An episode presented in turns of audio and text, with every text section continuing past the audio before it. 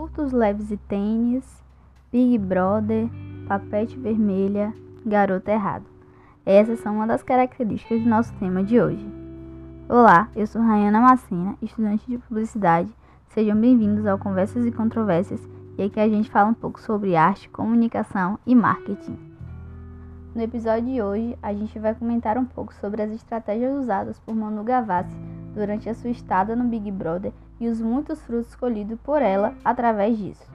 Bom, quem é Manu Gavassi? Manu Gavassi tem 27 anos, é cantora, atriz, diretora e dona da agência Cult by Psycho e ficou muito famosa lá pelos meados de 2010, quando lançou as suas canções Garota Errado e Planos Impossíveis. Se tornou um ícone para a galera adolescente e recebeu disco de ouro pela Pro Música Brasil. Agora em 2020 foi uma das participantes convidadas para estar no grupo Camarote do reality show Big Brother Brasil.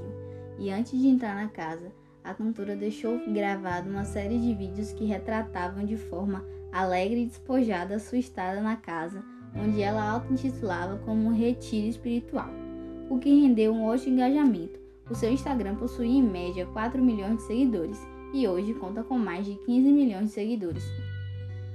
Manu também lançou um clipe chamado Áudio de Desculpas e atualmente conta com quase 10 milhões de visualizações. Os conteúdos de cada vídeo de Manu criavam um storytelling, ou seja, ela transmitia seu conteúdo através de uma narrativa que prendia as pessoas. Ela conseguiu contar uma história mesmo confinada e o público amou. Algo que eu considero marcante em seu conteúdo foi a hashtag WhoTheFucksManuGavassi, que ela mesma criou para os primeiros dias de confinamento. Qual a estratégia por trás dessa hashtag? Bom, sabendo que seu público era majoritariamente jovem, o que Manu quis impactar com a sua hashtag? O Big Brother Brasil não atinge só um público jovem, atinge pessoas de várias idades e provavelmente muitas pessoas não a conheceriam. Então, trazendo para o popular, hashtag Manu Gavassi significa quem diabos é Manu Gavassi? E logo, quando as pessoas se deparassem com ela, iria pesquisar quem é Manu Gavassi e obviamente cairia nas suas redes sociais, o que é uma jogada muito boa. A estratégia deu certo, Manu foi uma das finalistas e ficou em terceiro lugar no ranking com 21% dos votos em um BBB histórico, já que a mesma também é responsável pelo recorde de votação em um paredão com o participante Felipe Priol, que teve mais de 1 bilhão de votos e em abril ela alcançou a quarta posição do Social 50 Chart da Billboard, que é um ranking que analisa o engajamento das redes sociais. Manu é a artista brasileira mais bem posicionada até então. Ao sair do reality, Manu se tornou a queridinha das marcas.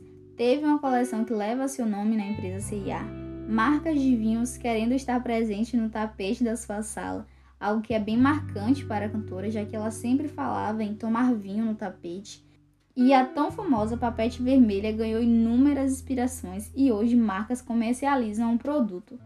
Bom, o que a gente consegue pegar de tudo isso que Manu fez?